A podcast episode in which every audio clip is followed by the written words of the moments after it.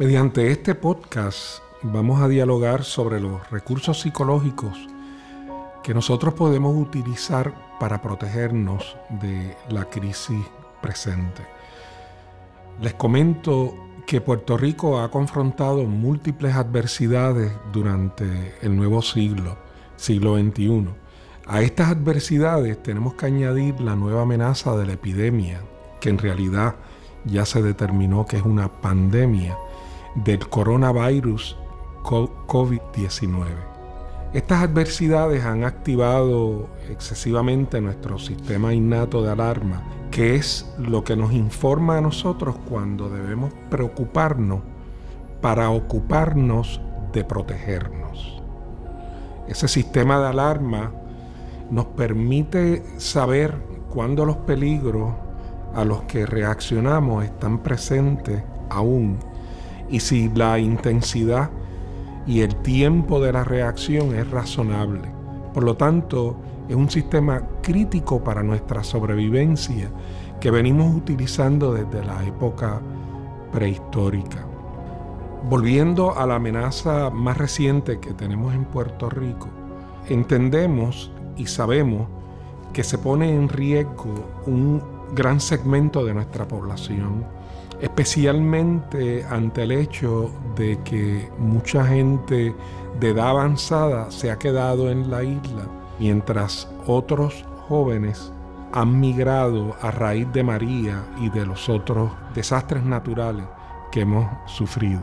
Así es que tenemos una situación que nos amenaza, que al presente existen varias personas que aparentan estar infectadas casos denominamos sospechosos y que aumenta la posibilidad de que exista un contagio eh, en miembros de nuestra sociedad, ya sea en un lugar específico, digamos el viejo San Juan, donde llegó la turista, o en otros sectores de la isla, porque la infección viene de personas que residen en otros pueblos. Sin embargo, el pueblo siente esta amenaza del contagio como algo inminente debido a lo rápido que se ha propagado en el mundo, sobre todo en Estados Unidos, con quien estamos profundamente vinculados.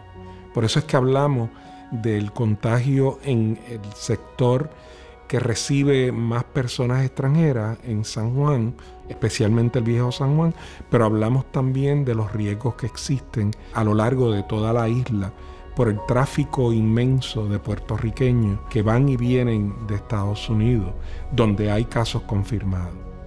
Así es que la pregunta que nos podemos formular en este momento es qué hemos aprendido nosotros de los pasados desastres ¿Y qué tenemos que aprender de esta crisis que confrontamos al presente para mantenernos fuera de peligro?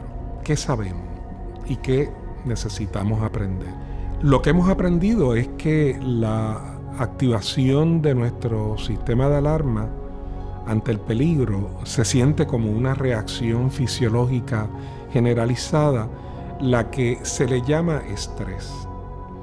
Y el estrés sirve para activar nuestro cuerpo, para defenderse o huir de la amenaza que lo activa, o de la gente que interpretamos por la mente, que puede ser peligroso para nosotros.